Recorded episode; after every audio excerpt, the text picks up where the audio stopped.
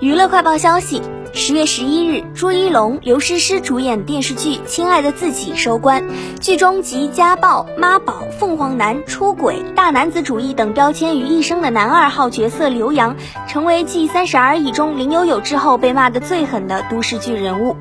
单纯为骂的爽而存在的角色和剧情，成为近期都市剧的标配。这类角色简单粗暴，支配着观众的兴奋与愤怒，让观众对电视剧剧情的评价与认知也变得越来越简单粗暴。亲爱的自己中，刘洋不仅出轨，还集女性观众不能忍受的家暴、妈宝男、大男子主义、虚伪等致命缺陷于一身。剧中有很多细节刻画着刘洋的自私，他认为为妻子照顾家庭和工作都是小学生能做的，所有的付出都是应该的。刘洋的母亲生病，刘洋看起来孝顺，但花时间陪伴母亲的却是张芝芝。他出轨被妻子识破，反倒狗急跳墙，接连扇了张芝芝两巴掌。这个角色身上的特质集。齐了当下女性对男性的痛点，也引发了大众的批评语，被多次骂上热搜。